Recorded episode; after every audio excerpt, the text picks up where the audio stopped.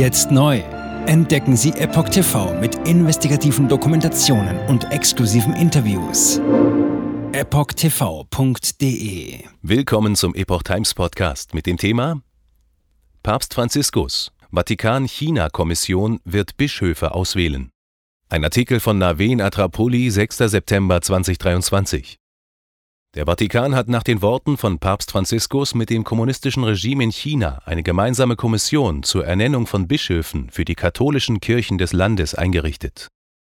Die Beziehungen des Vatikans zu China seien sehr respektvoll, sagte Papst Franziskus am 4. September vor Journalisten, wie die katholische Nachrichtenagentur berichtete. Es gibt eine Kommission, die für die Ernennung von Bischöfen arbeitet, die chinesische Regierung und der Vatikan, und seit einiger Zeit gibt es einen Dialog. Diese freundliche Kommission leiste gute Arbeit. Die Beziehungen sind, sagen wir, auf dem Weg. Und ich habe großen Respekt vor dem chinesischen Volk. Vorsitzender der Kommission ist der vatikanische Kardinalstaatssekretär Pietro Parolin. Ich glaube, dass wir den religiösen Aspekt vertiefen müssen, um uns gegenseitig besser zu verstehen. Die Chinesen dürfen nicht denken, dass die Kirche ihre Kultur und ihre Werte nicht akzeptiert oder von einer ausländischen Macht abhängig ist, so der Papst. Zwischen dem Vatikan und China gebe es einen Austausch, den der Papst als Zeichen der Offenheit der Chinesen bezeichnete. Die Kommunistische Partei Chinas KPC hat darauf bestanden, dass das Recht, alle Bischöfe der römisch-katholischen Kirche in Volksrepublik China zu ernennen, unter der Kontrolle der Partei bleiben müsse. Die KPC gründete auch die Chinesische Patriotische Katholische Vereinigung CPCA, um die Katholiken im Land zu vertreten. Der Vatikan hatte solche Vereinbarungen bisher abgelehnt. Im Jahr 2018 haben China und der Vatikan jedoch eine vorläufige Vereinbarung über die Ernennung von Bischöfen getroffen, deren Inhalt noch nicht veröffentlicht wurde. Der Vatikan erklärte lediglich, es handle sich um eine einvernehmliche Entscheidung über die Ernennungen.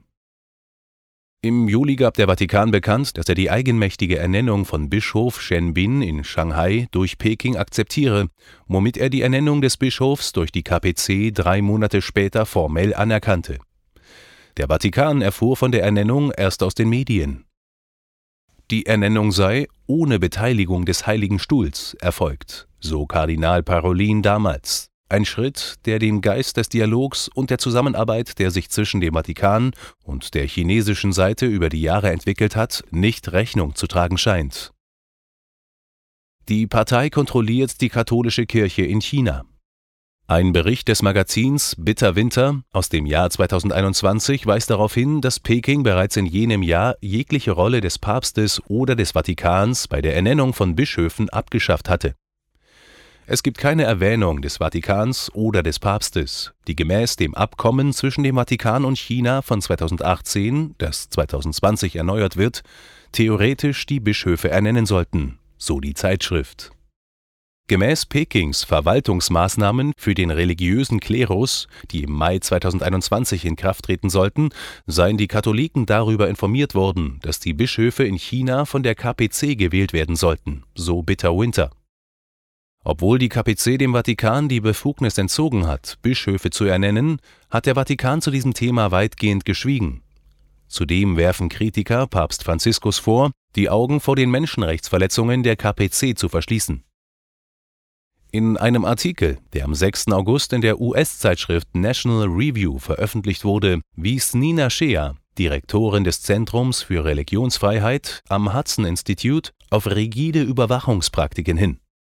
Das chinesische Regime setze in den Kirchen Überwachungstechnologien ein, die ein Belohnungs- und Bestrafungssystem nutzen, das auf künstlicher Intelligenz basiere. Dies solle der CPCA dabei helfen, die Übereinstimmung der Kirchen mit ihrer Sinisierungsagenda sicherzustellen, eine Politik, die Religionen dazu zwinge, die chinesische kommunistische Ideologie zu übernehmen. Und doch behauptet Kardinal Parolin unglaubwürdigerweise, Sinisierung sei einfach Inkulturation.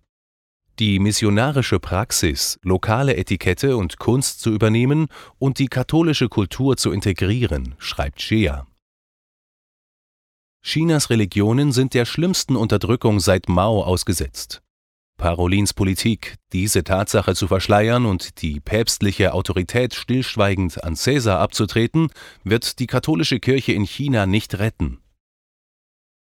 Religiöse Verfolgung in China Zusätzlich zur Sinisierung hat die KPC mehrere grausame Verbrechen gegen religiöse Gläubige im Land begangen. Im Mai erklärte Nari Turkle, der Vorsitzende der US-Kommission für internationale Religionsfreiheit (USCIRF), gegenüber dem Schwestermedium von The Epoch Times NTD, dass die chinesische Regierung die Behandlung von Menschen mit Glauben und Überzeugungen nicht verbessert, sondern verschlechtert und dieses Regime in ein völkermörderisches Regime verwandelt hat. Sie verfolgen rücksichtslos religiöse Gruppen, darunter uigurische Muslime, tibetische Buddhisten, Christen und Falun Gong Praktizierende, sagte Türkel und fügte hinzu, dass sich die Menschenrechtslage und die Situation der Religionsfreiheit im Land seit 2022 erheblich verschlechtert hätten. Falun Gong auch bekannt als Falun Dafa ist eine spirituelle Praxis, die auf den Prinzipien Wahrhaftigkeit, Barmherzigkeit und Nachsicht basiert und eine Reihe von langsamen meditativen Übungen lehrt.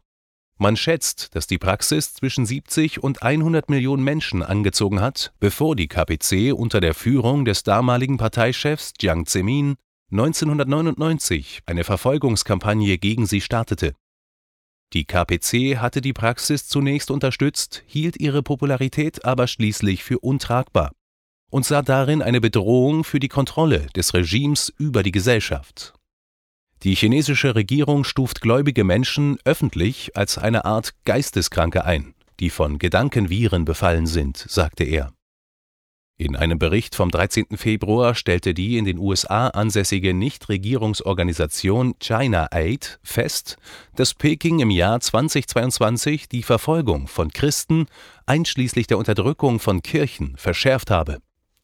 Der Prozess der Sinisierung entwickle sich von der Unterstützung der KPC hin zur Anbetung und Loyalität gegenüber Xi Jinping, so der Bericht Berichten zufolge ist die KPC an der Zwangsentnahme von Organen bei politischen Gefangenen beteiligt.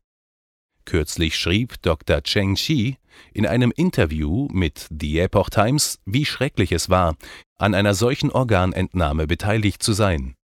Er sagte, er sei zu einer geheimen Militärmission in der Nähe eines Gefängnisses im Nordosten Chinas gebracht worden. Erst dort wurde Dr. Chen klar, dass er bei der Organentnahme eines jungen Mannes helfen sollte, der nicht älter als 18 Jahre war. Es war unbeschreiblich schrecklich. Er sah mich direkt an, seine Augenlider bewegten sich, er lebte, sagte Dr. Cheng. Im Jahr 2019 kam ein unabhängiges Gericht in London zu dem Schluss, dass die KPC Gefangene in großem Umfang wegen ihrer Organe tötet, wobei es sich hauptsächlich um Falun Gong Praktizierende handelt. Jetzt neu auf Epoch TV. Impfgeschichten, die Ihnen nie erzählt wurden. Eine eindringliche und aufschlussreiche Dokumentation, deren Trailer YouTube nach drei Minuten entfernt hat. Schauen Sie für nur kurze Zeit die gesamte Doku kostenfrei. Jetzt auf epochtv.de. Ich war geimpft worden.